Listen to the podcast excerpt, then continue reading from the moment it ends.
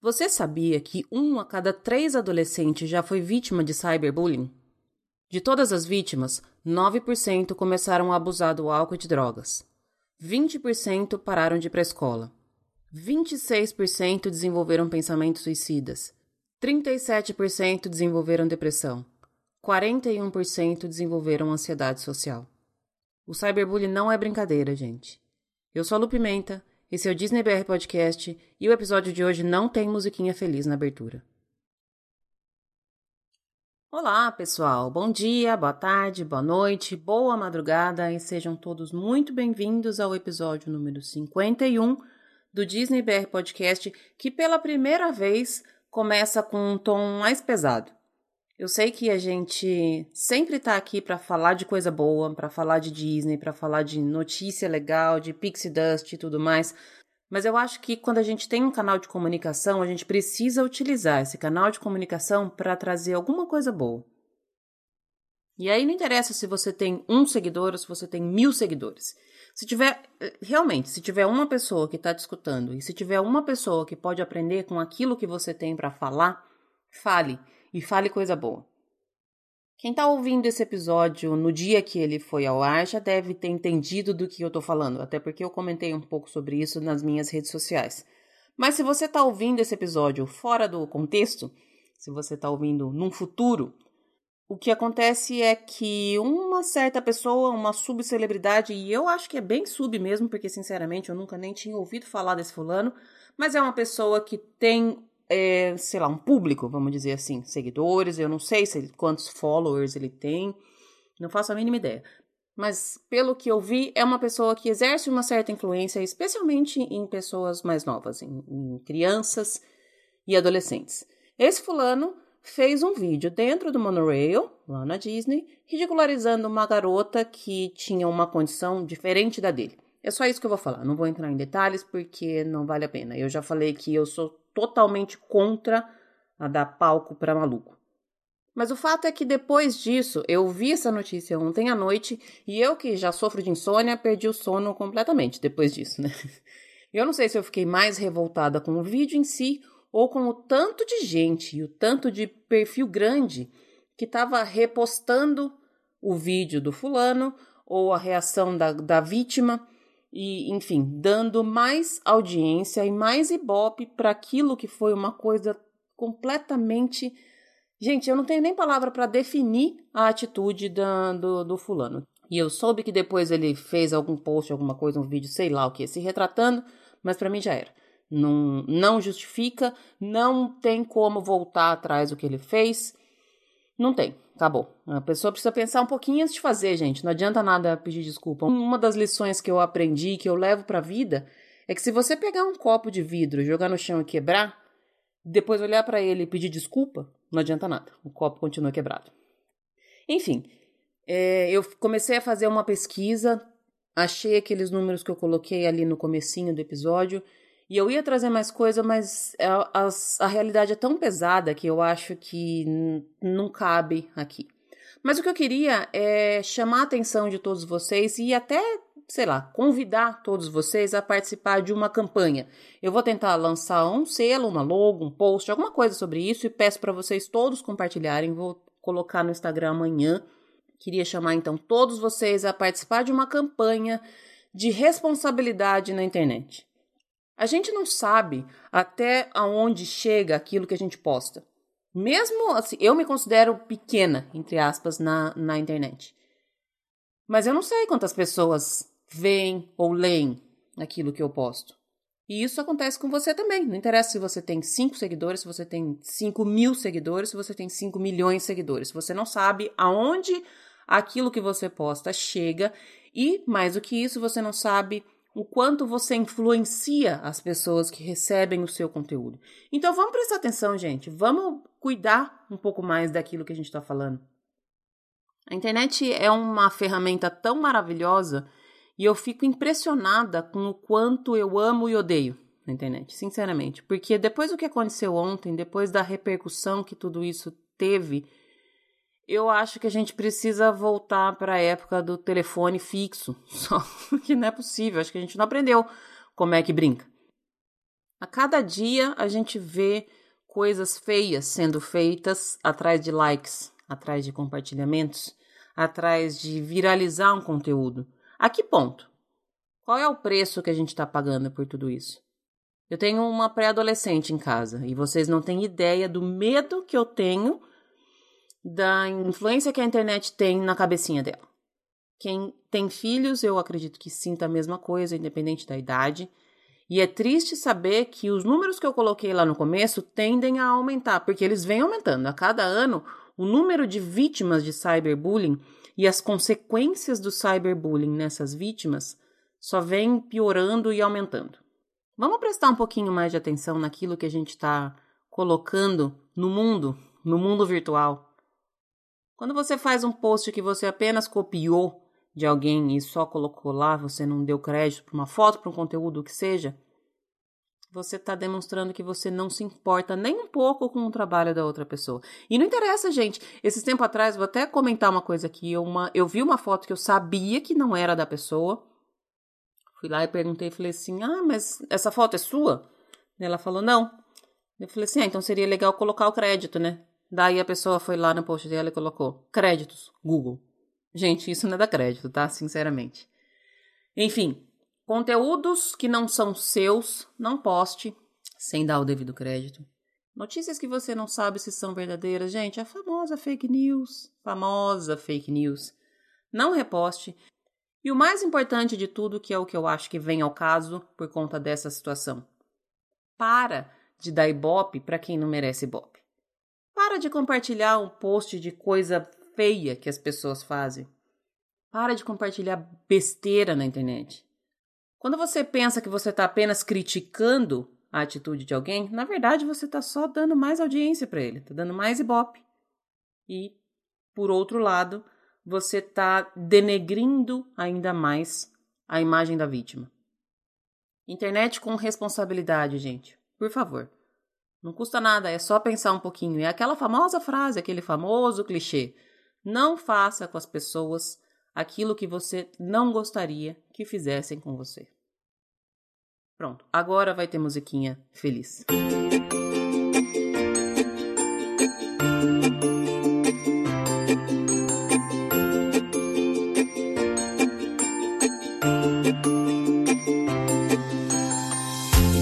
Bora começar de novo?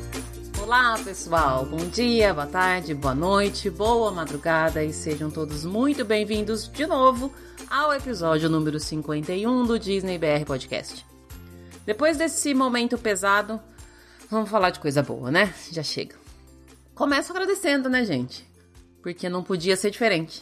Tô super feliz com todas as pessoas que estão chegando agora. Cada dia eu vejo os números aumentando, gente, e é tão legal saber que tem mais gente aqui dividindo essa essa alegria com a gente. Eu fico super feliz, super orgulhosa de mim. E como muito bem disse a minha amiga Julie, lá do Disney Moms Panel, a gente tá, acaba que está construindo uma comunidade aqui, né? Uma comunidade de gente se ajudando, de gente trazendo coisa boa, de gente falando de coisa boa, de gente colocando para cima aquele que não tá muito bem, de gente dando, dando dicas, enfim. Isso é muito legal e vocês não têm ideia da felicidade que eu fico com cada um desses feedbacks que me mostram que o meu projeto lá de trás, aquele projeto pequenininho de não me deixar entrar em depressão, cresceu e tá virando essa comunidade tão gostosa. Sempre falo, não custa repetir, é sempre o ponto alto da minha semana vir aqui gravar. Por mais que dê trabalho, por mais que seja cansativo, por mais que de vez em quando eu fique com preguiça, porque sim, eu fico com preguiça, é uma delícia. E aí ver o resultado, quando eu vejo cada episódio no ar e quando eu escuto cada um de vocês, escuto naquelas, né? Quando eu leio cada um de vocês falando que tá bacana, que tá legal, que quero mais, isso me enche de alegria e de motivação para continuar fazendo. Eu queria fazer dois pedidos. Um pedido eu já fiz lá atrás, que eu queria que vocês compartilhassem a, a imagem que eu vou colocar amanhã no Instagram, falando dessa coisa aí da gente brincar, entre aspas, de internet com um pouco mais de responsabilidade. Mas eu também queria pedir para quem ainda não deixou estrelinhas e recomendações, enfim, é, reviews lá no iTunes, faz isso, que ajuda bastante. O episódio ganha um pouco mais de relevância, chega até mais pessoas e a gente aumenta ainda mais a nossa comunidade. Também queria pedir para quem não segue no Instagram, corre lá, porque semana que vem eu vou viajar. Vai ser uma viagem super corrida e eu já falei isso algumas outras vezes também. Estou sofrendo porque eu estava acostumada a fazer viagens mais longas e ficar 10 a 15 dias. Dessa vez serão três dias: quinta, sexta, sábado e domingo, quatro dias na verdade. Mas pela primeira vez, vai ser uma viagem que eu vou produzir um montão de conteúdo, porque agora eu já perdi a vergonha na cara e não paro de aparecer nos stories, né? Então, vem compartilhar comigo, vem viajar junto comigo, acompanha lá pelo Instagram, é onde eu vou colocar todos os meus passos, a não ser que a cria fique brava comigo, porque a cria vai ser minha companhia. E como a última viagem eu fiz sem ela, essa viagem tem todo um, lado voltado só para ela. Ela tá escolhendo um monte de coisa e eu tô felizona que ela topou até usar orelhinha nessa viagem. Tem beijo especial.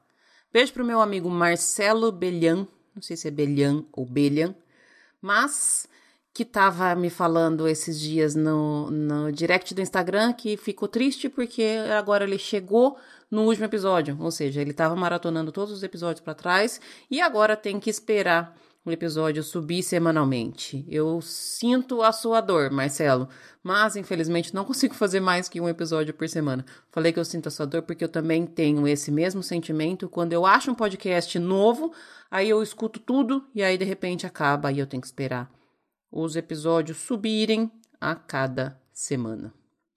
E beijo também pro meu querido primo Luiz Felipe Pimenta, o melhor pediatra de Bauru e região. Arroba dele é arroba P1Menta. Beijo!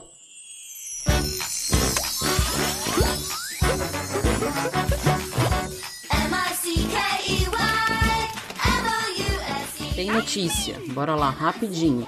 Primeira notícia que eu li, fiquei feliz, depois fiquei triste, é que começou a construção lá no Disney Springs daquele Christmas Tree Trail.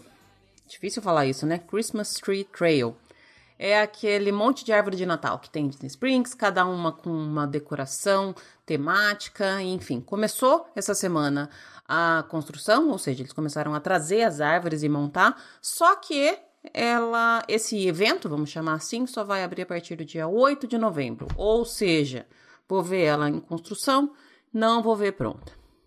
Mais uma notícia aqui do Disney Plus. Aliás, gente, tô ansiosíssima para Disney Plus eu vou ter que me policiar fortemente, porque eu sou meio que maníaca de série, assim, sabe? Quando começa a assistir, não consegue mais fazer mais nada na vida. Sou dessas.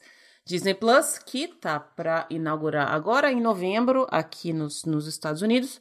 A notícia é que ele não vai funcionar muito bem em Chromebooks e alguns aparelhos Android.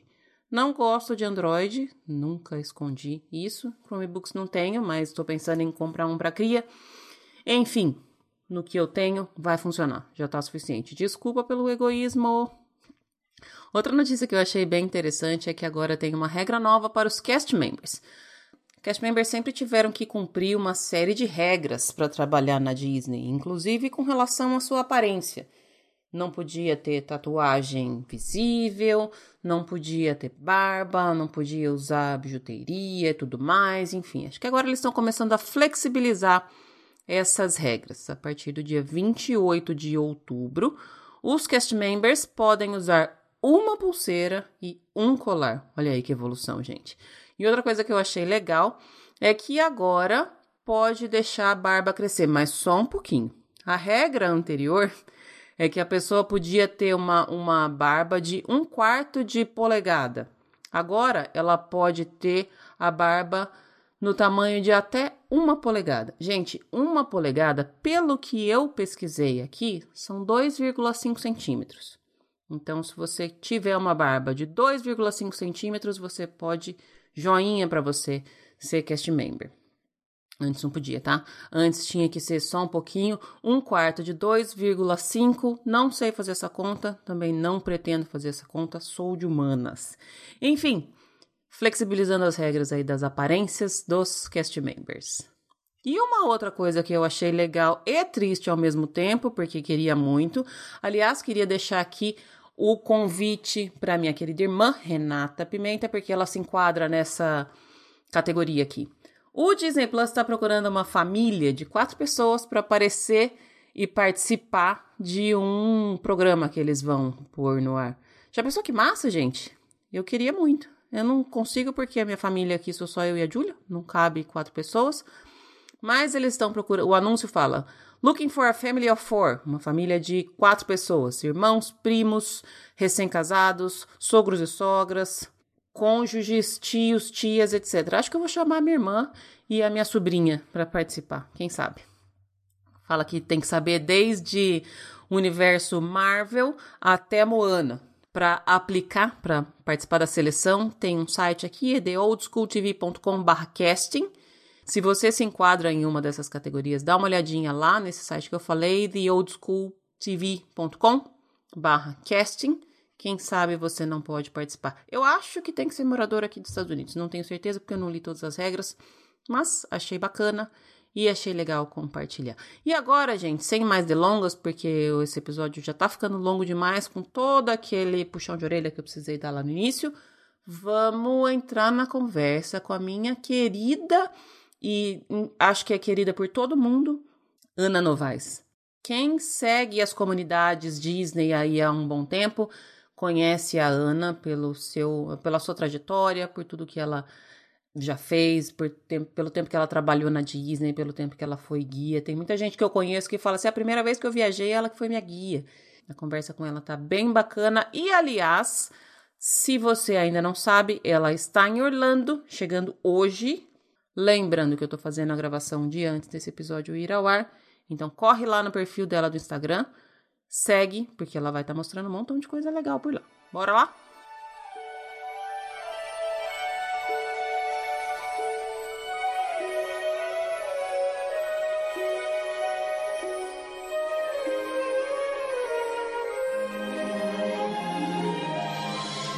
Estamos de volta e hoje atendendo a diversos pedidos. Estava até falando com a minha convidada aqui antes de entrar no ar, eu tive muita gente pedindo para conversar com ela eu tenho o prazer de conhecer e conversar com uma pessoa que eu acho que é referência no Brasil quando a gente fala em Disney.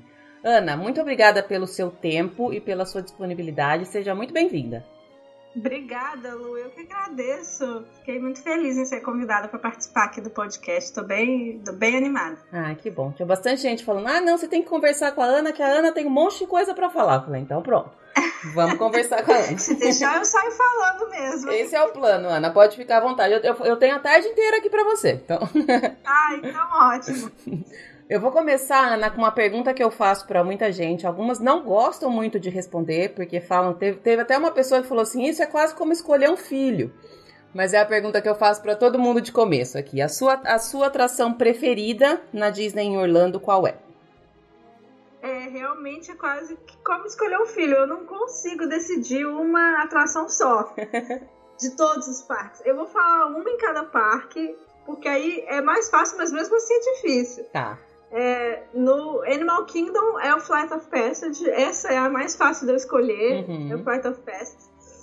No Epcot, eu diria. Olha só, eu não tô contando shows, tá? Porque se tá. eu contar shows, aí já é outra. aí já é muito difícil escolher. Então eu tô pensando só em atração sem show. Tá. No Epcot, eu, eu o Sorry e o Test Track quase que se empatam, assim, pra mim, mas eu vou ficar com o, o Sorry. Ok. No Hollywood Studios também é muito difícil decidir porque eu, mas eu vou falar Toy Story Mania que eu tenho ali o meu recorde que eu, que eu já fiz e eu fico tentando bater o meu recorde pessoal. Ah, eu, eu levo super a sério. então eu já fui quatro vezes seguidas no Toy Story Mania sozinha para tentar bater meu recorde, então eu adoro. E no Magic Kingdom, nossa, Magic Kingdom é muito difícil de decidir uma atração só. É porque como eu trabalhei lá, tem atração que é, eu gosto mais pelo, pela história dela, tipo Carrossel do Progresso. Não é uma atração legal pra ir, mas eu gosto pela história, pelo uhum. que ela uhum. representa, porque eu trabalhei lá. Pra ir, assim, eu gosto muito da Eu gosto muito do Piratas do Caribe. Enfim, eu já tô saindo aqui porque era pra ser uma atração só e eu não tô conseguindo responder. O Flor Médico também eu adoro. Então fica aí essas três. É, fica. fica eu realmente eu, eu concordo que é difícil escolher uma só, porque dá a impressão que a gente tá traindo as outras se falar que uma é melhor, não dá? É, né? Tipo, porra, eu também adoro Space Mountain, eu também adoro, sabe? tá valendo. Ana, eu vou começar então, vamos voltar lá, lá atrás do seu comecinho. Eu queria que você me falasse de como começou a sua, a sua ligação com a Disney. E eu acho que essa pergunta já vai se desenvolver para um monte de coisa que a gente vai falar ainda nesse, nesse episódio. Mas da, on, da onde vem? Eu imagino que seja tá. desde a barriga da sua mãe, mas essa é a minha imaginação. Mas me conta como é que começou a sua ligação com a Disney. Tá, é. É, essa, esse, esse amor pela Disney, eu acho que todo mundo quando é criança começa, né, ver filme da Disney, ver desenho e tudo mais. Então eu já gostava, né, dos filmes e desenhos e tudo mais. E eu nunca, eu não tive a chance de ir para Disney quando eu era quando eu era criança nem nada. Quando eu tinha 15 anos, a primeira vez que eu fui, é, a primeira Disney que eu conheci foi a Disney de Paris. Uhum. É, eu conheci a Disney de Paris, fiquei encantada. Foi lá a primeira vez que eu andei de montanha-russa na vida. E voltei para o Brasil, depois também não fui para a Disney de Orlando, não fui naquelas excursões adolescente, não, não, não, consegui, não consegui ir. E aí quando eu entrei na faculdade que eu descobri que a Disney contratava brasileiros para trabalhar lá, né, aquele programa de intercâmbio. Uhum. Então aí eu enlouqueci, assim, quando eu descobri, eu falei, nossa, aquilo virou meu objetivo de vida, ir trabalhar na Disney. Aí eu fiz a seleção, passei, então a primeira vez que eu fui pra Disney da, de Orlando foi para trabalhar mesmo. Eu já tinha 21 anos. Hum. Aí fui, fiz, depois eu fiz uma outra seleção, fui de novo, depois fiz uma terceira seleção, fui pela terceira vez, então eu fui três vezes trabalhar lá. E aí depois, quando eu voltei, eu, tipo, eu falei, não, eu preciso continuar indo pra Disney. Aí eu continuei indo. Eu fui atrás de, de, agência de viagem, aí eu fui como guia muitas vezes, aí eu comecei, aí eu criei um blog. Na época que eu trabalhava lá, eu já tinha um blog para quem trabalhava na Disney, eu criei um site, criei um, um blog meu. Aí de, naquela época, lá em 2005, assim, eu já pensei em criar um blog também para quem ia a turismo, mas aí acabou que não foi para frente, não tinha muito tempo de fazer tudo, então eu foquei só no, no blog para trabalhar na Disney. E aí depois eu segui indo várias vezes. E aí eu falei, não, então agora eu vou começar. Aí muitos anos depois eu falei, então vou fazer mesmo um blog para quem quer ir a turismo. E aí é assim que começou, né? No, no site anterior, que era para quem ia trabalhar na Disney, eu recebia muitos comentários de gente que estava indo a turismo. Uhum. Porque eu acho que na época não tinha muito, isso era 2005, 2006, não tinha blog, não, não existia Instagram, essas coisas. E, e eu recebia comentários, acho que o pessoal pesquisava no Google, achava o meu site e mandava dúvidas por lá, gente que estava indo no turismo. E aí, nessa época, acabei não criando, aí alguns anos depois eu acabei criando o site, e aí foi evoluindo, foi... É diferente. É, a sua história é o contrário das histórias de quem, dos cast members com quem eu já conversei. Normalmente eles vão primeiro, se apaixonam e depois vão atrás do programa. Contigo foi ao contrário, né? Foi. É, assim, eu não, não fui antes por falta de oportunidade Sim. mesmo, não tinha como. Então, quando eu descobri esse programa de trabalho na Disney, na verdade, eu estava procurando um, um programa para trabalhar no exterior, porque eu queria melhorar meu inglês, eu não sabia que tinha, e tudo era muito caro, porque eu queria estudar inglês no exterior. Uhum. E aí uhum. era muito caro, porque você tinha que pagar a taxa da agência, você tinha que pagar o curso de inglês. Eu fui pesquisar programa de trabalho, mesmo assim você tinha que pagar a taxa da agência e tudo mais. E aí o programa da Disney foi o programa mais barato, assim, que eu achei, porque não tinha uma taxa da agência, mas tinha todo o processo de seleção e tudo uhum. mais. E aí eu fiquei muito doida, assim, porque era o que eu ia conseguir fazer. Então, virou meu objetivo de vida, assim. E aí foi, foi aí que eu me apaixonei. E já me perguntaram também, ah, mas não perde a magia, você indo trabalhar e conhecer os bastidores. E aí, pra mim, só me encantei mais ainda. Eu sou apaixonada. Eu também já ouvi essa, esse tipo de pergunta, mas também, também levando em consideração os cast members com quem eu já conversei aqui no podcast, todos eles eu acho que são até mais apaixonados. Porque é, vocês acabam entrando um pouco mais a fundo na história das coisas e tudo mais. E até os programas que você fez exigem um pouco mais desse tipo de conhecimento. Então acho que aumenta, né? Essa, essa coisa de magia.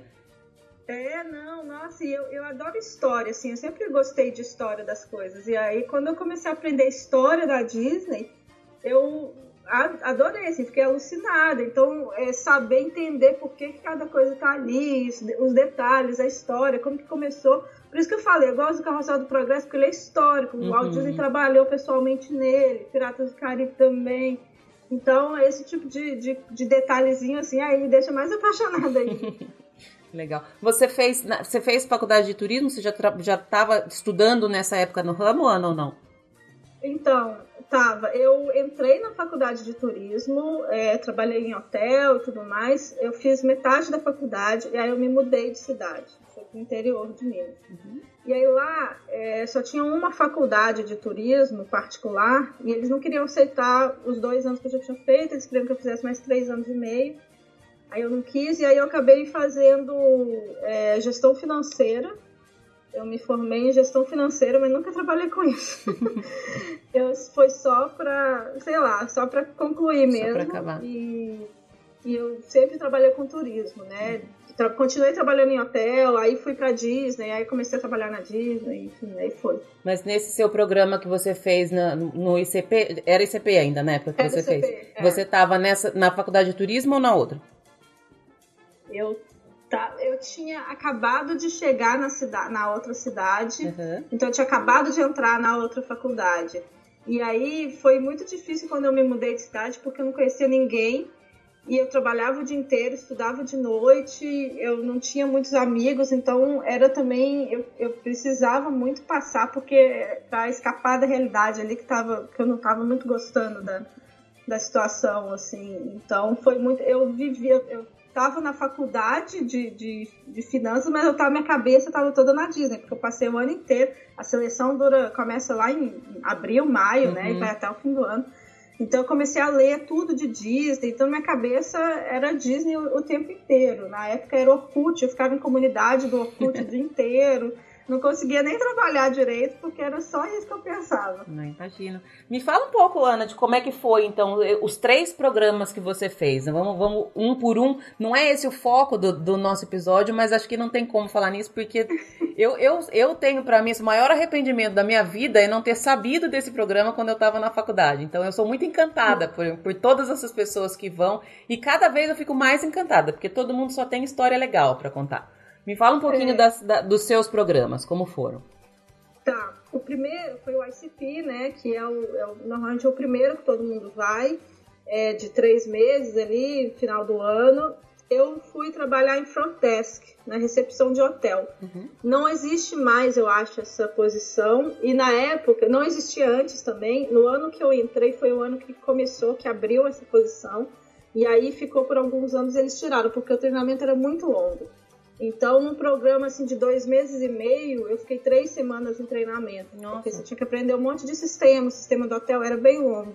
Mas foi muito legal. Eu trabalhei no All Star, nos três All Stars, uhum. na recepção. E era, eu lembro que quando eu soube que eu ia trabalhar na recepção, é, eles não falam para onde a gente vai, só falam a posição. Então eu queria ir para o Grand Floridian, meu sonho era ir para um hotel assim. E aí eu caí no All Star e aí depois eu dei graças a Deus, porque o All-Star é o mais movimentado. Sim. Então eu aprendi, assim, muito lá no All-Star, porque era check-in o dia inteiro. É, e muito brasileiro, muito, muito latino, muita gente falando espanhol, então foi muito legal. Depois eu fiz o Summer, em 2006, que é um programa que não existe mais, uhum. mas que teve só nesse ano, que foi no verão, foi de maio a novembro. Uhum. E aí a Disney convidou algumas pessoas que já tinham trabalhado, já tinham feito a ICP, a Disney convidou para voltar. E aí o, o, requisito inicial, por conta de visto tal, era que todo mundo fosse como food and beverage. Então ah. todo mundo foi trabalhar em algum restaurante. Eu fui pro Casey's Corner, lá no Magic Kingdom. Então eu assistia o Wishes todo dia, Ai, via a parada. Na época tinha a parada noturna todo dia, era uma delícia, mas era pesado também, é, trabalho em restaurante. E aí na metade do, do, do programa, ali, depois de uns três meses, dois meses e meio, eles é, convidaram algumas pessoas para mudar para attractions, para as uhum. atrações. Então eu fui trabalhar nas atrações da Tomorrowland. Foi que eu trabalhei no Carrossel do Progresso, no Bus, no Astro Orbiter, no TPA, naquele trenzinho, uhum. no Stitch, que, que, já nem tem mais, já fechou. Trabalhei ali e nessa época também eu fiz treinamento para trabalhar em lojas. Então eu pegava hora extra em todas as lojas do Magic Kingdom. E como eu trabalhava no Cases, na época do Cases eu entrava tipo das seis da tarde até duas, três da manhã. Uhum. Era verão, época de parque aberto até tarde. Aí a gente fechava o restaurante, não ficava mais tempo depois. Eu tinha o dia inteiro livre. Então eu pegava hora extra, pra, né, porque a gente ganhava por hora, quanto mais eu trabalhasse, mais eu ganhava. Eu peguei hora extra em todos os cantos médicos que você imaginar. Ai, que legal. Eu trabalhei. Então qualquer lugar de restaurante, qualquer cantinho, eu trabalhei dentro daquele médico. Qualquer quiosque de, de, de restaurante, quiosque, carrinho de, de turkey leg, de tudo eu trabalhei ali. Então foi muito legal, assim, eu trabalhei muito, mas foi muito bom porque aí eram seis meses, aí deu tempo de conhecer tudo. Aí eu tava realmente sentindo que eu tava morando lá mesmo, uhum. Tá? Uhum. Aí depois, eu, aí eu voltei pro Brasil, aí eu fiz uma outra seleção que era pra ser Guest Relations. Uhum. E aí, é bem menos gente, né? Então era uma seleção mais concorrida, eram tipo... Na, eu, hoje, hoje acho que vão mais, mais pessoas por ano, mas mesmo assim não deve passar de 20. Mas na minha época era de 6 a 10 pessoas por ano. Aí eu fiz a seleção, é, eu fiquei em lista de espera, não fui aprovada de cara. Depois de uns, de uns cinco meses, eles me ligaram, me chamando para ir. Aí eu fui trabalhar no Epcot. E aí lá, o Guest Relations é meio que resolver tudo, né? Uhum. Atendimento ao cliente, então qualquer coisa que tiver, desde achados imperdidos, reclamação, elogio, dúvidas, tudo, reserva de restaurante, tudo a gente fazia é, tanto dentro do parque, ali no, no lobby ali dentro do parque, quanto na janelinha do lado de fora do parque. Então a gente está mexendo muito com ingresso também. Problema de ingresso, qualquer tipo de problema de ingresso, renovação de passe anual, upgrade, tudo também a gente fazia. E aí lá no, no, no, meio do Guest Relations eu fiz. Ah, lá no Epcot eu fiz os tours também do Epcot. Tinha o, aquele tour de Segway que era muito legal, então eu dava o tour de Segway. Tinha o tour que era o Undiscovered Future World, que é sobre os bastidores ali do Epcot, então eu dava esse tour também. E aí veio a seleção para seguir a VIP, que aí era bem mais difícil também. É, você já tinha que já estar tá trabalhando no parque há um tempo, você tinha que fazer uma prova de conhecimentos gerais, o seu gerente tinha que mandar um, uma avaliação para o departamento dos guias VIPs, aí tinha uma entrevista, então era, eu tive que estudar um calhamaço, assim, né, para para fazer a prova para poder fazer a entrevista. Uhum. E aí eu passei, graças a Deus, porque era o meu sonho, o último, assim, era, era o mais alto Máximo. que eu podia chegar ali como internacional. Aí eu passei e aí foi muito legal. Então, nos meus últimos meses lá, eu fiquei como guia VIP e foi muito bom. Aí eu voltei para Disney e não consigo me desligar. Voltei para o Brasil, aliás, depois disso, depois de um ano, e não consigo não consegui mais parar de ir pra lá. O programa de Guest Relations dura quanto tempo, Ana? Dura um ano. Dura um ano, eu estendi por mais um mês, que meu visto permitia. É, na época, o programa do Guest Relations, a gente podia fazer a seleção para seguir a VIP uhum. Hoje em dia, eu acho que não tem mais. Eu acho que tem uma série é de tá. coisas que, que mudou. Eu conversei com o Gabriel, não sei se você conhece o Gabriel, que ah, também o Gabriel, foi... ele foi da minha época. De... É. Na verdade, o Gabriel, o Gabriel fez o Summer junto comigo. Uhum. E ele, quando eu cheguei no Guest Relations, ele estava indo embora. Ele foi da turma anterior à minha. Entendi. Então, ele, ele, eu, como ele estendeu também, ele conseguiu estender um pouco, eu consegui encontrar com ele. Mas eu estava é, eu estava chegando e ele indo embora. E ele, ele é do Hollywood Studios, eu acho, né?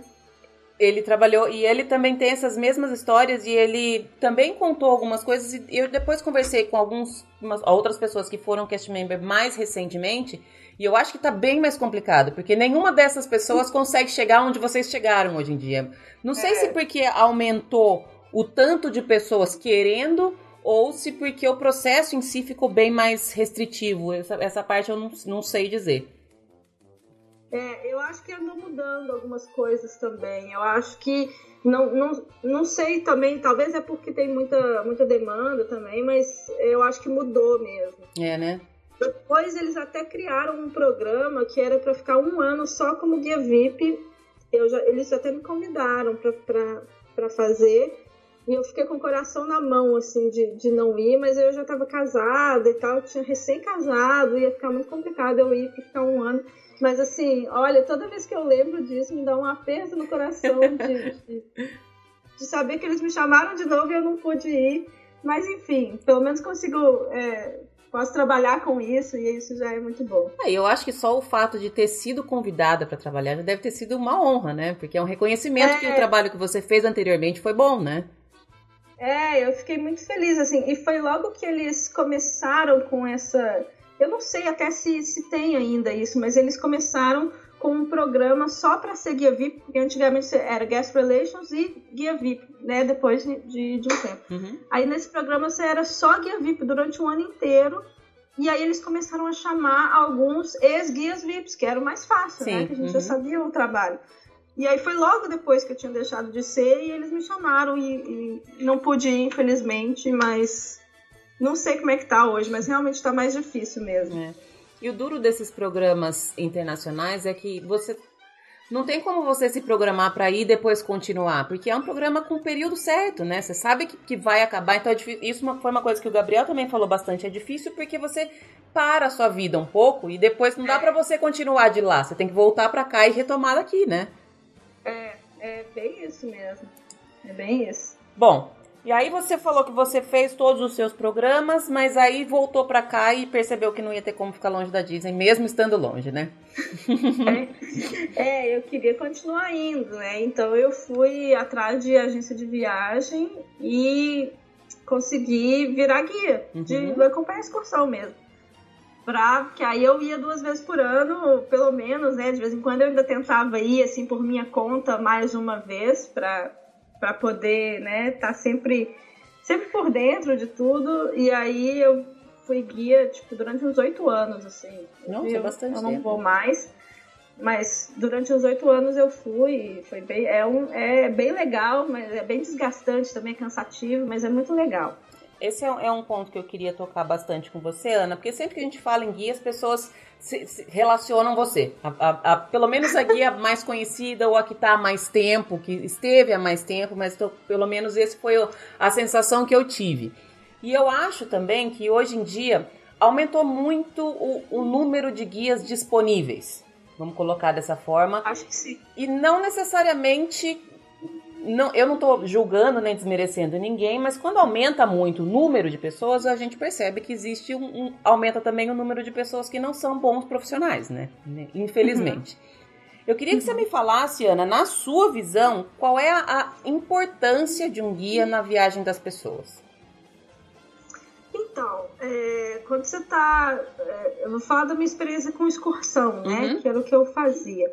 Quando você está levando um grupo de excursão, é, seja de adolescente ou de famílias e tal, a maioria daquelas pessoas comprou a excursão justamente para poder ter alguém né, em quem elas possam confiar para poder ir levando é, né, pelo parque, porque senão a pessoa comprava a viagem e fazia, programava tudo sozinha. Se ela comprou a excursão, é porque ela não quer ter muita preocupação, ela não quer ela quer ter uma viagem né, tranquila com um guia ali que, é, né, orientando. Então o guia tem que saber é, onde ir, ele tem que pesquisar antes, ele tem que ele tem que dar as orientações, porque às vezes muita gente, eu, eu fui com muita gente que nunca tinha saído do Brasil. Uhum. Então você tem que explicar muita coisa que às vezes para quem já viajou muito é muito básico, mas para quem nunca viajou não é. Então, assim, eu sempre. É, é, é, legal falar disso, porque, assim, antes de eu ser guia de excursão, eu tive do outro lado, eu era guest relations na Disney. Então eu tava lá e eu via guias muito bons e guias muito ruins, né? E eu via, eu recebi reclamação de, de, de visitantes, eu recebia elogios também de visitantes com relação aos guias, então eu via o que, que acontecia estando do lado da Disney. Então quando eu fui virar guia, eu falei, não, é, é tem que ser assim. Então, tipo assim, o que eu fazia sempre, né? Principalmente com adolescente, eu, eu adoro, adorava ir com adolescente. É, muita gente fala, ah, mas ir com adolescente é muito difícil e tal. Para mim, era muito melhor, porque você só precisa ter o primeiro dia de conversa com eles. E aí, assim, é maravilhoso. Você explica como que vai funcionar, o que, que é, quais que são as regras. E eles ficam do seu lado, assim, eu nunca tive problema com grupo de adolescente, grupo meu, é aquelas coisas de, ah, porque o grupo tá gritando no parque, o cast member briga. Nunca, meus grupos sempre foram super elogiados, sabe? E assim, é só você chegar no primeiro dia, você fala, olha, pessoal, é assim, aqui na Disney é assim que funciona. Aí eu falava, nos parques, não dá para gritar, porque tem outros americanos, não dá, não dá para falar palavrão, porque tem outros brasileiros nos parques, é, não pode furar fila, é assim que funciona. Então, assim, eu lembro de um passageiro meu, inclusive, ficar possesso porque eles estavam na fila respeitando, e aí vinha alguém querendo furar, e ele, ah, né, ele tá furando, ele tá furando.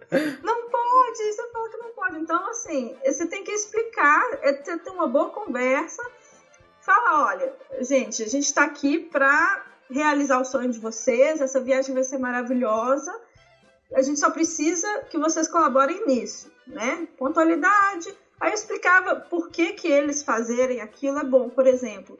Por que, que para eles é bom serem pontuais? Porque se eles chegarem no horário, a gente vai conseguir chegar cedo no parque e não vai pegar tanta fila nas atrações. Se eles atrasarem, as filas já vão estar maiores. E aí eu falava, olha, gente, eu já vi, eu já fui nas atrações. Então, se a gente perder, por mim, não tem problema. Agora, se vocês perderem, vai ser chato. E a gente fez essa programação sabendo que é muito legal e a gente quer que vocês aproveitem.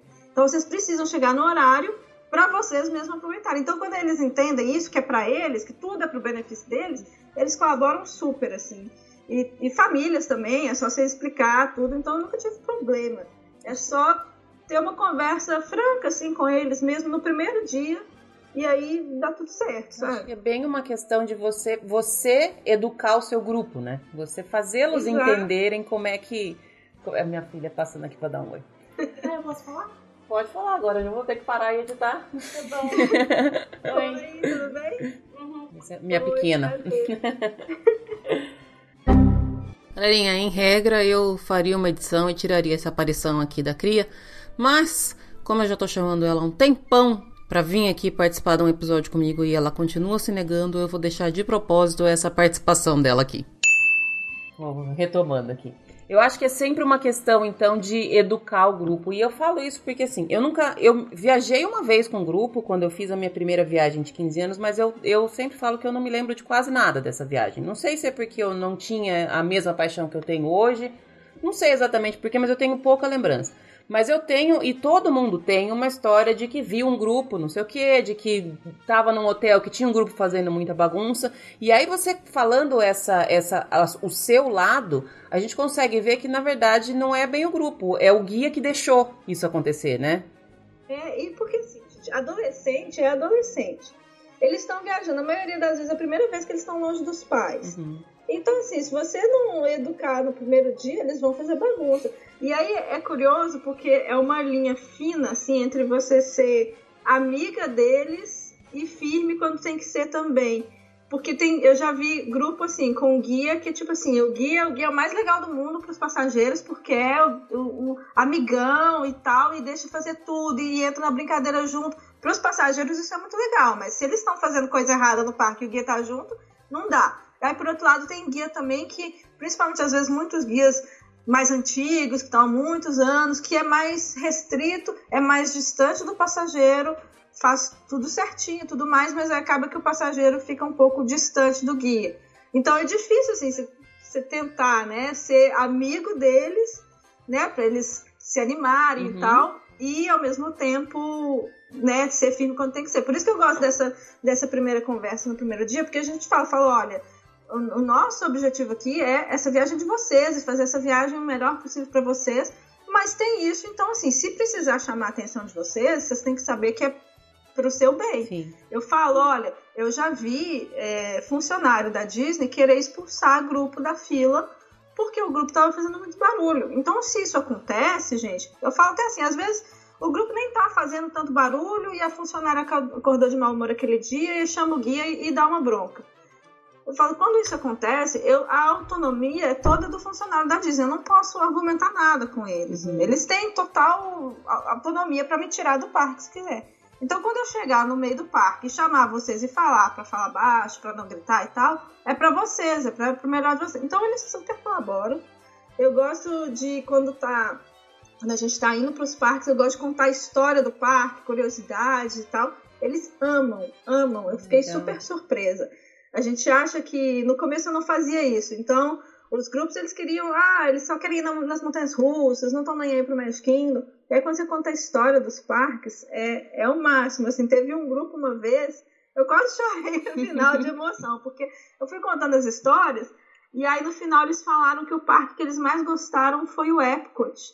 E assim, era um grupo de adolescente, que normalmente eles, que eles gostam é o Busch Gardens, que tem montanha russa. E aí quando eles falaram que eles gostaram do Epcot, porque eu contei todas as histórias, aí quando a gente estava no parque eu falava, olha, isso aqui é por causa disso. É, outro, é outra viagem, entendeu? Uhum. Então eles amaram e aí eles, eles super colaboram. São, tipo assim, a gente tem que lembrar que são pessoas Sim. boas que estão ali realizando um sonho. Então é só você direcionar direitinho no primeiro dia que, que normalmente não tem problema, não. Acho que é bem bacana esse ponto que você falou de, de contar as histórias. Eu acho que deve dar um sentimento de você passar um pouquinho desse amor que você tem para eles, né? Porque a uhum. gente vê que não é todo mundo que tem esse, essa coisa e às vezes é porque não conhece. Às vezes é, às vezes é porque não é o estilo da pessoa mesmo e, e, tudo bem. Mas às vezes é porque não conhece que, na verdade, os parques da Disney são muito mais do que apenas parques, né? Uhum. E bacana passar é, isso, cada né? Cada detalhezinho que tem, aí você entra numa atração e explica por que, que tem um detalhe, o negócio dos Hidden Mickeys, é, falar para eles é, procurarem os Hidden Mickeys, eles adoram, entendeu? O passaporte dos países, por exemplo, no World Showcase a gente sempre deixava eles livres lá no Epcot. Eu sempre dava a dica, a gente compra o passaporte dos países, porque senão, às vezes já, já é lá no final da viagem, eles já estão cansados, aí querem sentar e não querem ir nos países. Eu falo, compra o passaporte e tal. E aí eles iam, né? Eles iam para pegar os passaportes e adoravam os países. Então é, é, muito legal mesmo explicar esses detalhes. Então, quanto o guia, quanto mais ele puder saber assim, de detalhes, de história, eu acho que é legal, porque melhora a experiência do, do visitante. Isso já é uma, uma dica importante para quem está começando nesse, nesse mercado. E aí, outra coisa que eu queria falar ainda nesse sentido, Ana, como é que funciona a capacitação de um guia? A pessoa tem que fazer um curso, basta que ela tenha ido um monte de vezes em parques, como é que funciona isso?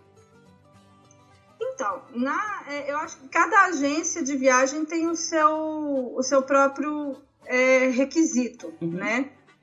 Então, é, algumas agências talvez vão exigir que tenha um, um, um curso, outras não, outras, mas eu acho que na maioria das vezes é mais experiência e perfil também, porque às vezes ter ido muitas vezes não quer dizer que você tem um perfil para seguir, uhum. porque é um trabalho muito, muito é, desgastante, você tem que estar disponível o tempo todo, você tem que ter muita paciência, né? Então é um trabalho desgastante. Então eu acho que as empresas olham mais a questão do perfil né? Se a pessoa tem perfil, se ela gosta de, de, né, de trabalhar com pessoas, se ela gosta de, de trabalhar com passageiros. Mais isso do que, né, especificamente, claro que conhecimento, se a pessoa conhece os parques, isso tudo vai contar muito também. Mas o perfil é muito importante também. Não adianta a pessoa fazer mil cursos de guia e, e não ter um perfil, sabe? É que eu acho que, que eu acho que às vezes as pessoas têm um pouco de uma, uma visão um pouco fantasiosa de que o fato de você ser guia, você vai poder curtir o parque como você curte quando vai para lá. E não é isso, né, Ana? Não, não é, não é assim.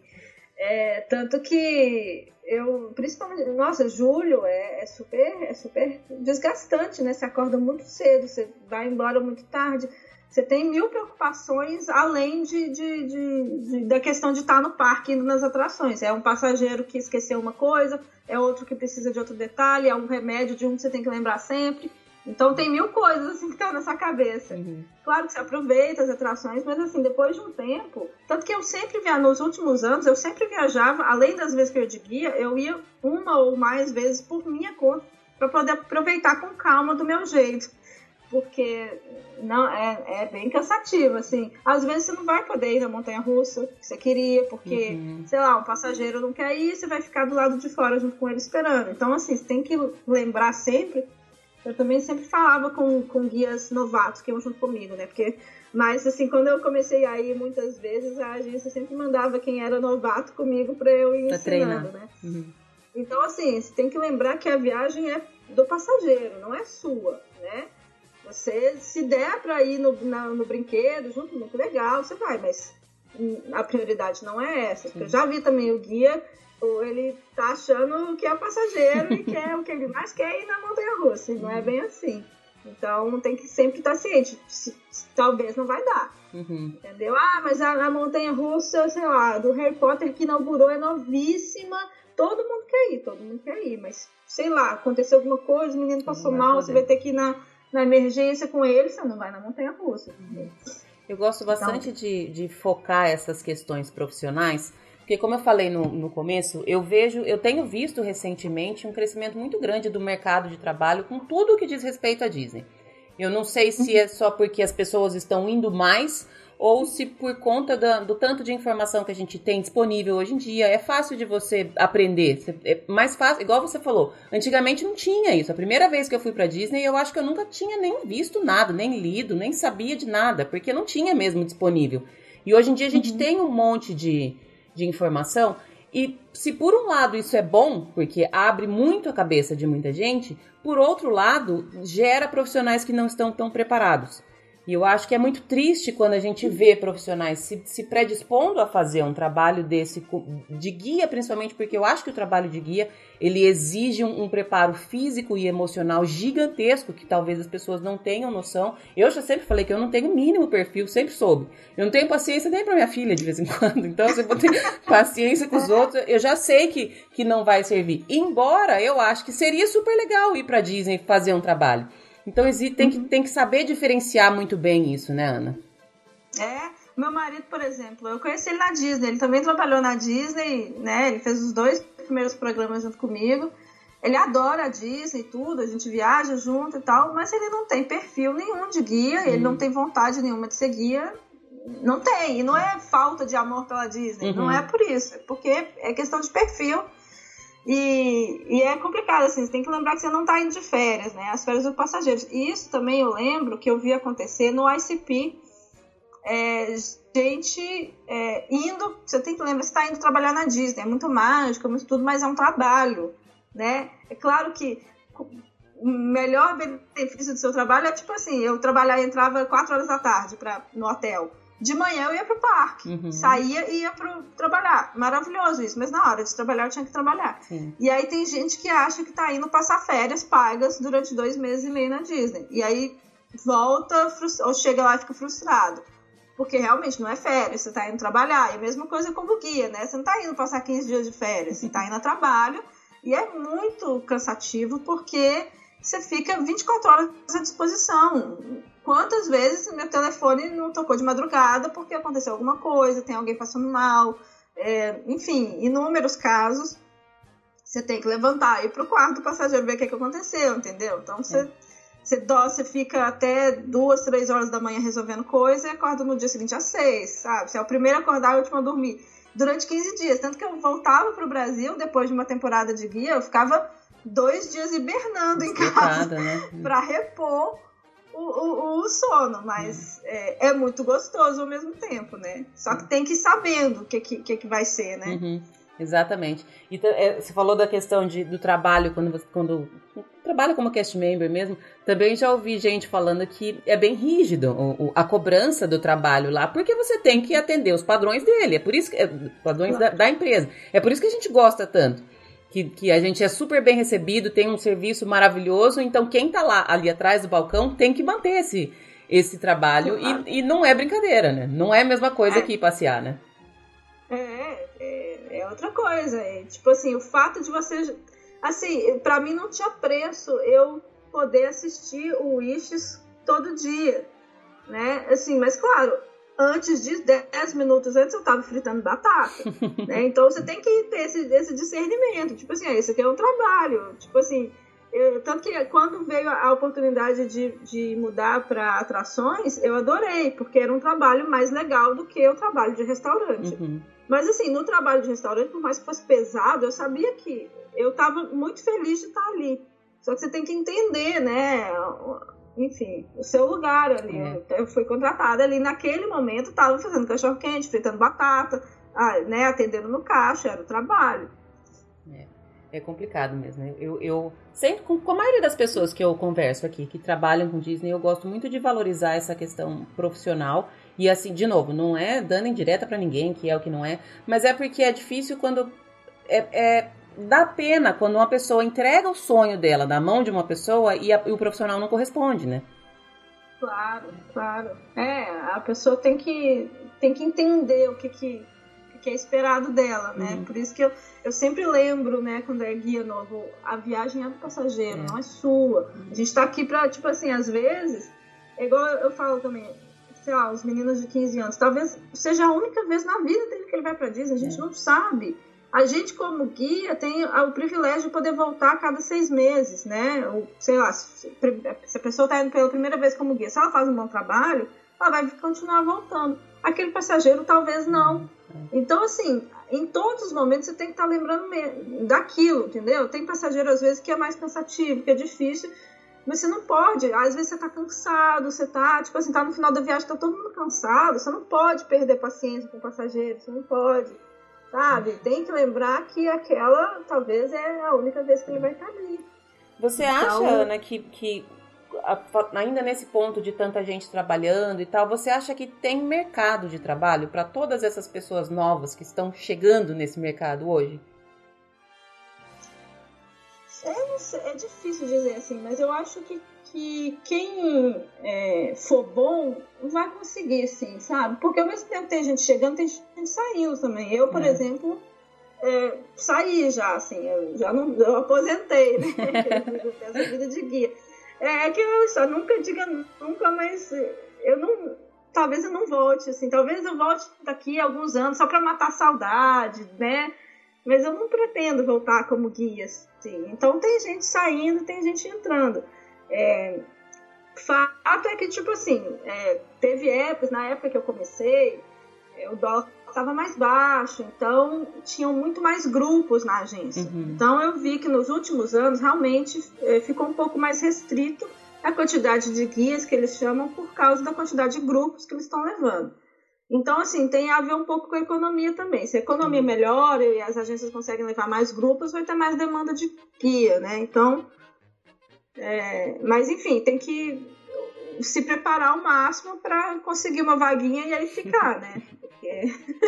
Quais, quais você acha que são as características mais marcantes que uma pessoa precisa ter para seguir, Ana? Que, que, você precisou desenvolver, o que você achava que tinha quando você fazia? O que, que você acha que é, que é imprescindível um guia ter ou ser? Tá. É, você tem que, eu acho que você tem que assim, ter muita paciência né? Porque é, os, ele, é, os passageiros, eles, tão, eles te perguntam a mesma coisa. Tipo assim, você tem, tá com um grupo de 45 meninos, você vai receber 45 vezes. Que brinquedo que a gente vai agora? Quantos graus você tá fazendo? Esse molha?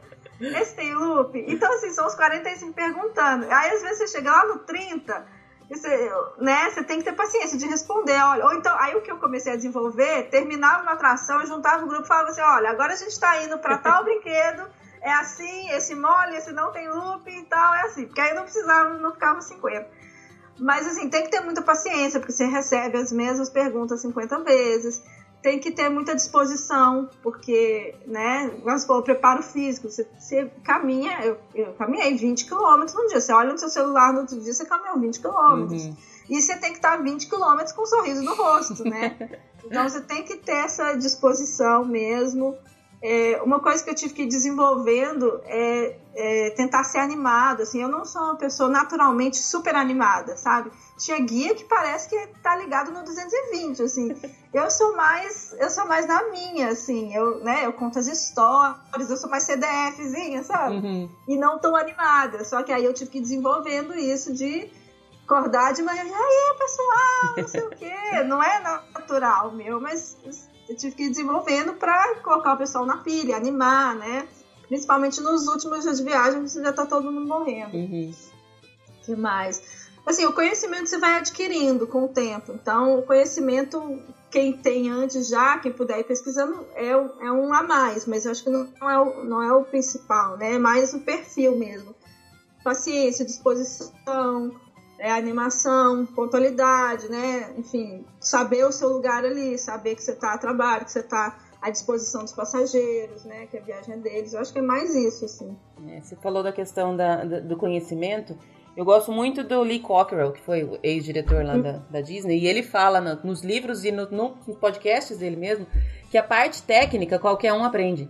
Que conhecimento Exatamente. você adquire, você consegue ler, estudar, ir atrás, mas aquilo que é, que é característica da pessoa não dá muito pra. Igual você estava falando que você desenvolveu algumas, algumas qualidades suas, essa questão de animar, mas tem coisa que não dá, né? Ou é ou não é, é né?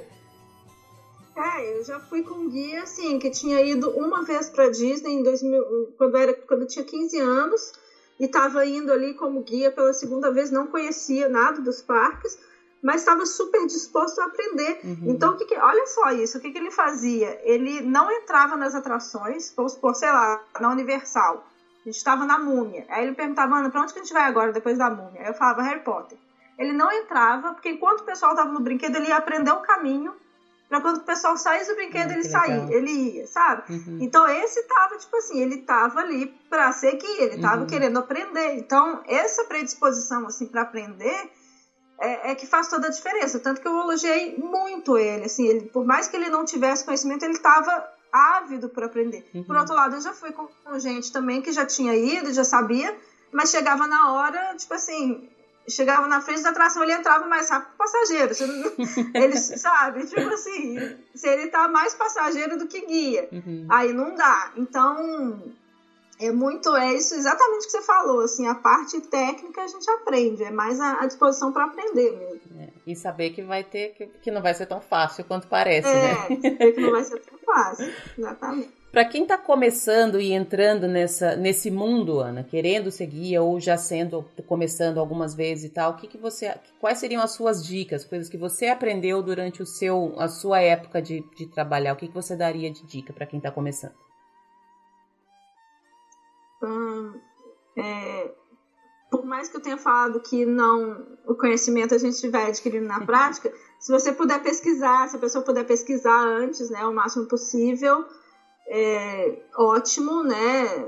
Principalmente para quem está começando, se a pessoa não foi muitas vezes, o máximo de conhecimento, pelo menos teórico, né, é interessante. Uhum. Disposição para aprender, é, perguntar ela se ela está começando, provavelmente ela vai com um guia mais, mais velho, né, ou mais, mais experiente, digamos.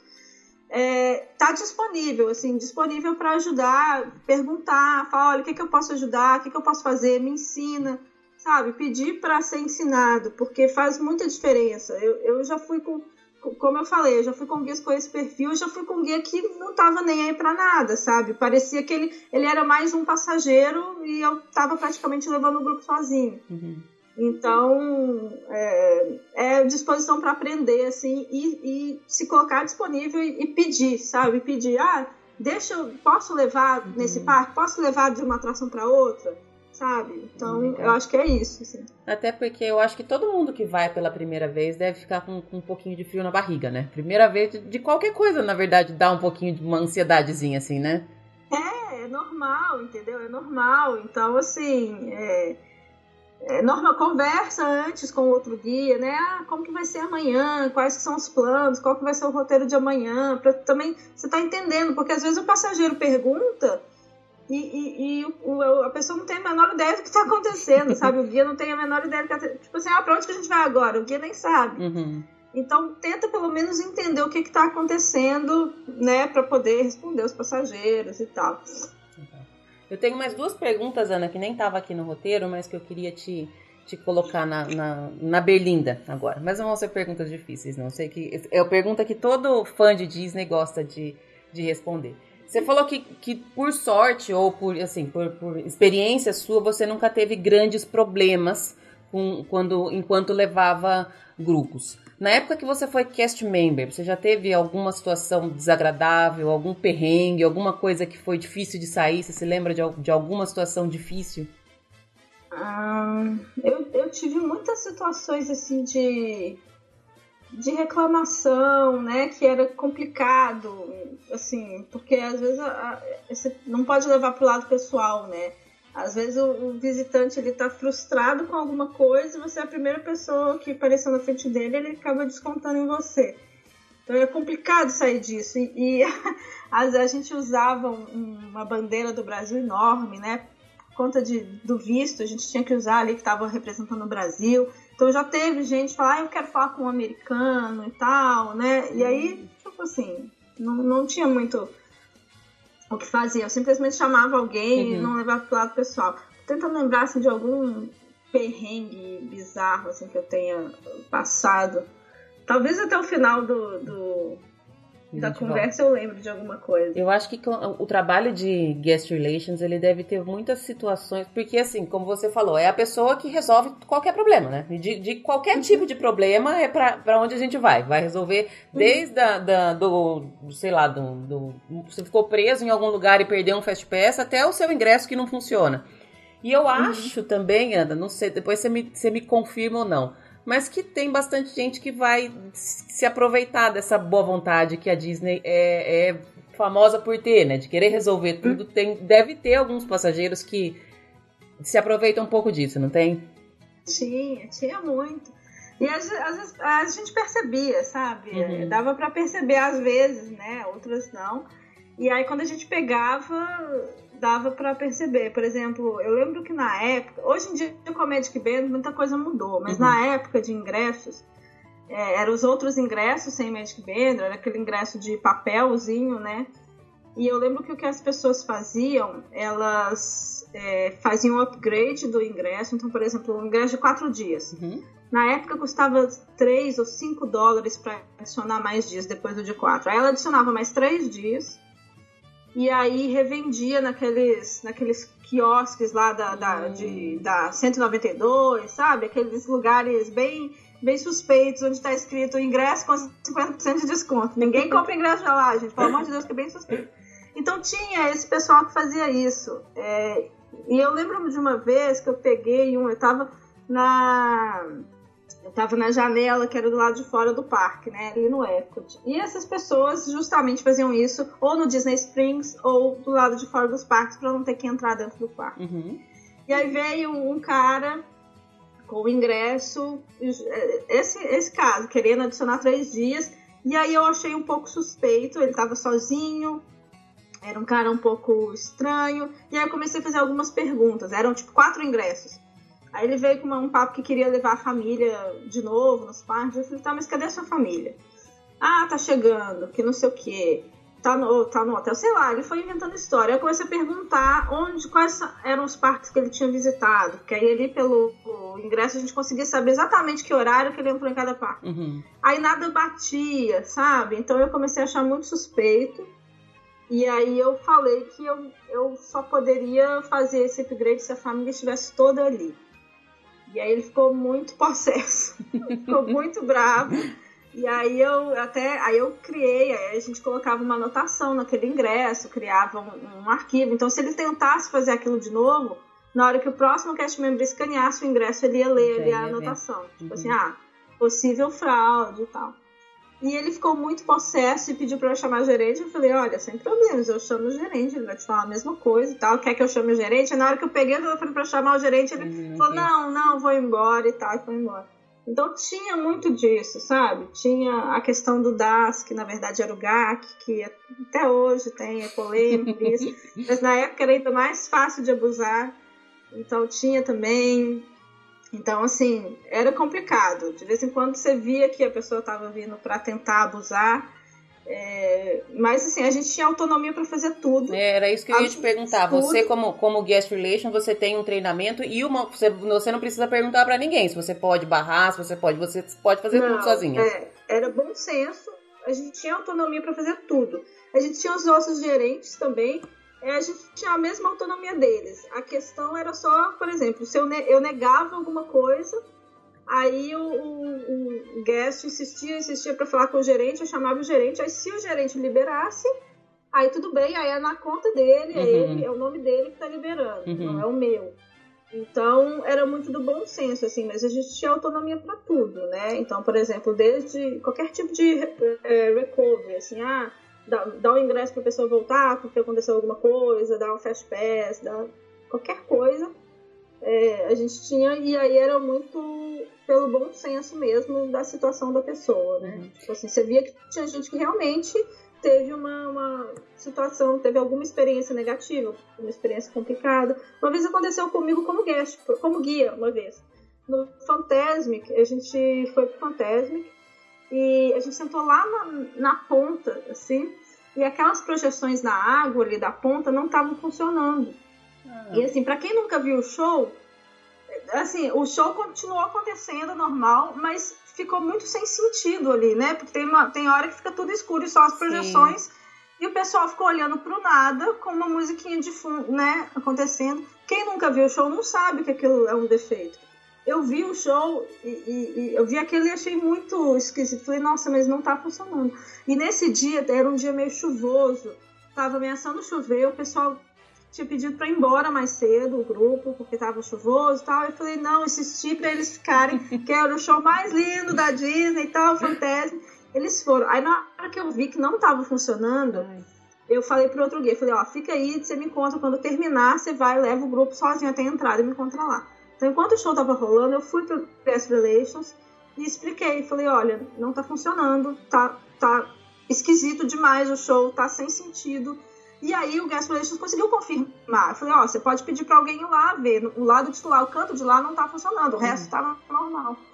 E aí ele viu, e aí ele, a gente olhou, né, na minha, na minha escala ali na nossa programação, um dia que a gente conseguiria voltar. E aí ele deu ingresso para todos os 45 do grupo ah, voltarem depois das 6 da tarde, porque era para voltar para ver o Fantasma. Uhum.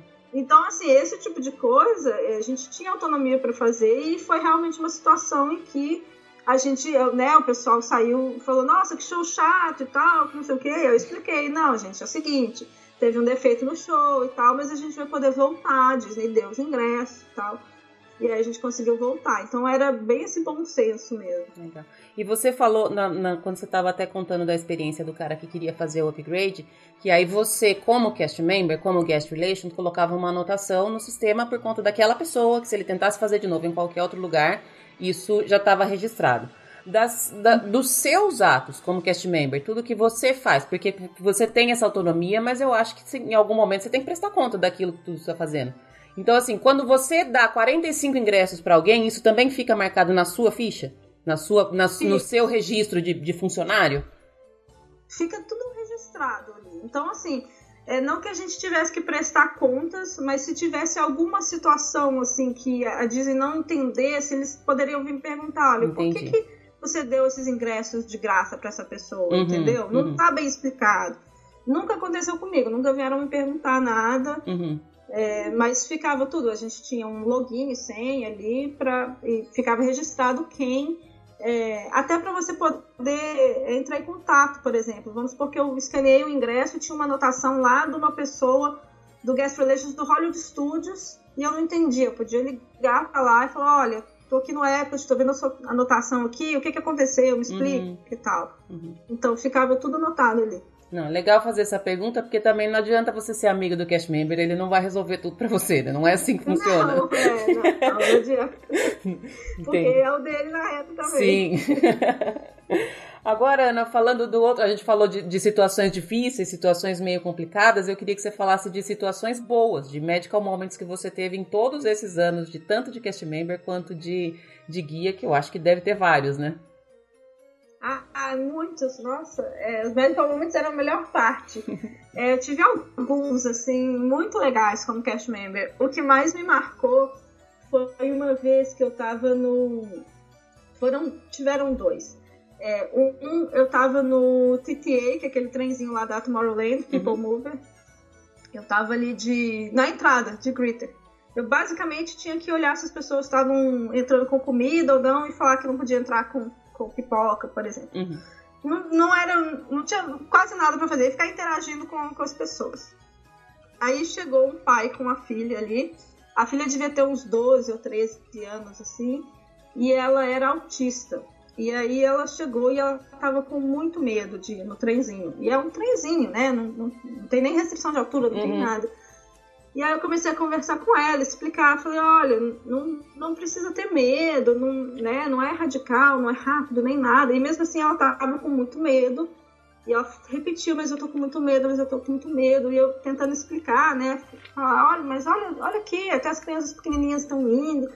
Mas mesmo assim ela continuou com muito medo. Aí eu preferi não insistir porque parecia que estava piorando assim para ela.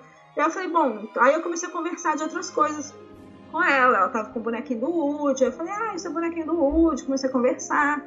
E aí ela tava, ela já tinha, tava meio nervosa por causa do medo, tá? Porque eu tô com muito medo. Eu falei, não, não precisa ter medo. Como é que é o Woody e tal? Seu, seu personagem favorito, não sei o quê.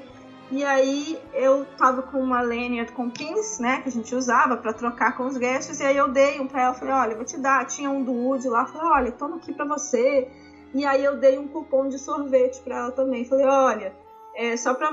É, que ela já tava quase começando a chorar por causa do medo. Falei, olha, eu vou te dar um sorvete então para você ficar mais feliz, mas você tem que me prometer que você não vai chorar, porque é, você tá na Disney, e na Disney a gente tem que estar tá feliz e tal, promete, não sei o quê. Ah, tá, prometo. E aí ela melhorou. Aí tá, foi. E aí não soube mais dela. Aí umas duas semanas depois, é, tinha sempre antes de abrir o parque, quem estava abrindo fazia uma reuniãozinha ali com os gerentes e os gerentes explicavam como é que ia ser o dia, qual era a, a, lotação esperada e tal.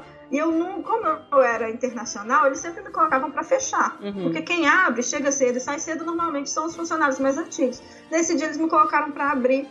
E aí eu tava nessa reuniãozinha e aí a gerente veio e me deu um, um papel de reconhecimento porque o pai dessa menina tinha escrito uma carta para Disney me agradecendo porque eu fiquei ali conversando com ela, porque aí passou o medo dela, que não sei o quê.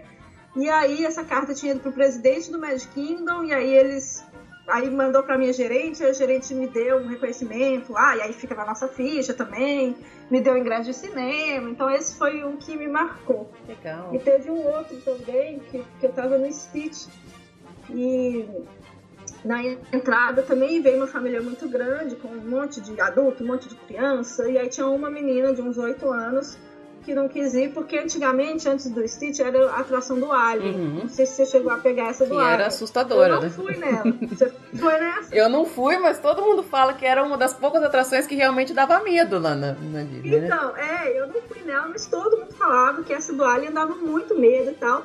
Tanto que por isso que eles mudaram pro Stitch, e Stitch dava, não dava medo e tal. E a menina, essa menina, eu acho que ela tinha ido no Alien e tinha traumatizado. então ela tava ali, só que ela não queria entrar. E mesmo todo mundo tendo explicado o que mudou, que ela não quis entrar. E aí o resto do grupo entrou e acho que essa menina tinha uns 10 anos. A irmã mais nova, que tinha 8, entrou. E aí ela ficou com muita vergonha de estar com medo e ela ficou falando assim, ah, porque a minha irmã é mais nova que eu, mas ela não tem medo, mas eu tenho medo e tal. Então ela tava toda envergonhada, tadinha. Então ficou ela e a mãe do lado de fora e a atração do Stitch durava 20 minutos. Uhum.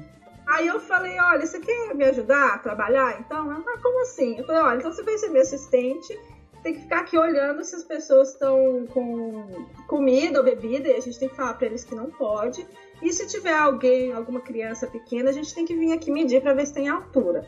Aí a menina adorou, e aí toda vez que tinha via uma criança, falava, olha, tem uma criança ali, vamos lá. aí eu ia, aí eu apresentava, falava, ah, essa aqui é a minha assistente e tal, a gente tem que te medir, ela tá trabalhando comigo hoje, não sei o quê. Foi isso, assim, pra mim não custou nada e ainda passou tempo ali. E a menina, no final, a mãe veio me dar um abraço, agradecendo por ter passado tempo ali com a menina. O pessoal, a família saiu, a menina foi o dia, fez o dia dela ter trabalhado ali comigo. Ela foi, ficou contando pra irmã, pro pai. Então foi muito bonitinho. Esses foram dois, vários, né? Uhum. Vários momentos assim de Magical mas esses dois que me marcaram mais. Que bacana. Mudou, mudou o dia das pessoas. Deve ser bem gostoso é, esse sentimento, aí, né? É, e aí muda o nosso também, porque você fica tão feliz, né? Com aquela felicidade daquela pessoa que você trabalha mais feliz também. Uhum. E, e, teve algum, Ana, que algum algum medical moment para você, não que você proporcionou, mas que você viveu algum medical moment pra que mim, você se lembra? Ah, tiveram alguns. Eu lembro uma vez é, que eu tava, eu fui jantar no Polynesian. Eu tava hospedada, eu acho que eu tava no Pop Century. Então, pra ir pro Polynesian, eu tinha que pegar um ônibus pro Magic Kingdom e depois um monorail ou um ônibus pra Disney Springs, enfim. Aí, nesse dia, eu tava meio com febre. Então, eu tava indo embora do, do Polynesian, tava eu e meu marido só. A gente pegou um ônibus. Eu acho que a gente tava pegando um ônibus pro Disney Springs. Foi o primeiro ônibus que passou, para pegar um ônibus pro Pop Center. Uhum. Ou era pro Hollywood Studios, era para algum hotel lá perto do Pop Center, para algum parque perto do Pop Center. Aí eu entrei assim, super mal já, de febre e tal. E aí só tinha gente no ônibus. Então o motorista meio que viu, assim, perguntou. Aí eu falei, ah, é, ele perguntou pra onde que eu tava indo. Eu falei, ah, eu tô indo pro Hollywood Studios porque lá eu vou pegar o ônibus pro Pop Center. E aí ele perguntou, ah, tudo bem, não sei o que. Ele viu que eu tava, eu falei, ah, eu tô com um pouquinho de febre e tal, mas vou sentar ali e tal, obrigada, não sei o que. Aí sentei, eu quase dei uma cochilada, assim, quando eu vi o ônibus estava chegando no Pop Center. o cara foi direto pra lá. Ele nem. Ele, sabe, ele saiu, não pediu autorização pra ninguém, uhum. ele deveria ter ido pro parque, foi pra lá pra me levar só porque eu tava mal, sabe? Eu quis dar um abraço dele, porque final de dia você já tá super cansado, eu com febre, sabe? Querendo chegar em casa. Então esse foi, eu, foi muito legal. Assim. Bacana. E a gente, a gente sempre que fala de Medical Moment, não sei porquê, mas a gente associa com coisas que acontecem dentro do parque. E aí você é. ter contado essa experiência de, de um, um, um, cast member que não precisava ter feito isso, teoricamente ele nem deveria, porque deveria seguir a rota dele. É, mas eu que... não pedi, uhum. foi muito da cabeça dele, Sim. sabe? É as coisas que a gente não espera, né? É, é, é Disney sendo Disney, né? É. muito legal. Ana, adorei te conhecer, adorei conversar com você. Tenho certeza que você tem mais um milhão de histórias para contar. Já vou deixar o, o, canal aberto aqui quando você quiser voltar e falar mais, tá à sua disposição. E aí eu queria que você deixasse agora no finalzinho todos os lugares que as pessoas te encontram. Tá. É, obrigada, eu adorei também. Quando quiser conversar mais de Disney, só me convidar que eu tô também super à disposição. É, o meu Instagram é Ana Novaes com I, underline Orlando. Uhum. O meu blog é o disneyguia.com.br. Meu, aí, aí o meu YouTube e Facebook é Ana Novaes, com I. Tá. Então, são essas as minhas redes e o meu site. Vocês me encontram lá. E você, o, o, seu blog, você tem serviços também ou só informações, Ana? Como, que, que, o que, que a gente encontra no seu blog hoje? Tá, no meu blog tem é, várias dicas, informações sobre os parques, sobre né, Orlando em geral, não só Disney, mas Universal, SeaWorld, Gardens. Então, notícia, dicas de planejamento, modelo de roteiro, calendário de lotação, um monte de informações. É, eu tenho vendo um guia de Orlando também, que é um e-book lá pelo site, eu vendo um serviço de assessoria que é tipo um Netflix de Disney com um monte de vídeos sobre planejamento de viagem, mais a minha assessoria, que é o Orlando Passo a Passo. Eu vendo ingressos também. É, eu faço live toda terça-feira no Instagram de Tira Dúvidas e faço live toda quinta-feira no YouTube também. Às vezes é uma live temática, às vezes é live de Tira Dúvidas. Então, quem tiver dúvidas de planejamento de viagem e tal, terça no Instagram, quinta no YouTube, tô sempre lá, só vim tirar dúvida comigo. Legal, legal. E eu já dei uma olhada no seu blog, tem um monte de informação lá, né? Super, super, super coisa. cheio de coisa. E é bacana porque tem toda, toda a sua experiência, mas mais do que isso, tem tudo o que está acontecendo. Porque diz, se você tem uma experiência de 10 anos atrás na Disney, hoje ela praticamente não serve mais, não, porque tá sempre é. tudo mudando, né? Então tá sempre bem atualizado. Não é sempre muito assunto e tem que estar sempre atualizado. E eu sempre acho que está faltando coisa, mas eu vou tentar colocar coisa lá o máximo possível. Não tem tudo, tá faltando, mas é porque não tem jeito. A Disney é, é, é um mundo à parte, eu tenho que ficar escrevendo todo dia para para conseguir. E aí a gente vai tentando colocar o máximo possível de coisa lá. Legal. Adorei falar contigo, Ana. Mais uma vez, super obrigada e espero que a gente possa fazer isso mais vezes. Lu, eu que agradeço. Obrigada, viu? Super beijo. Beijo.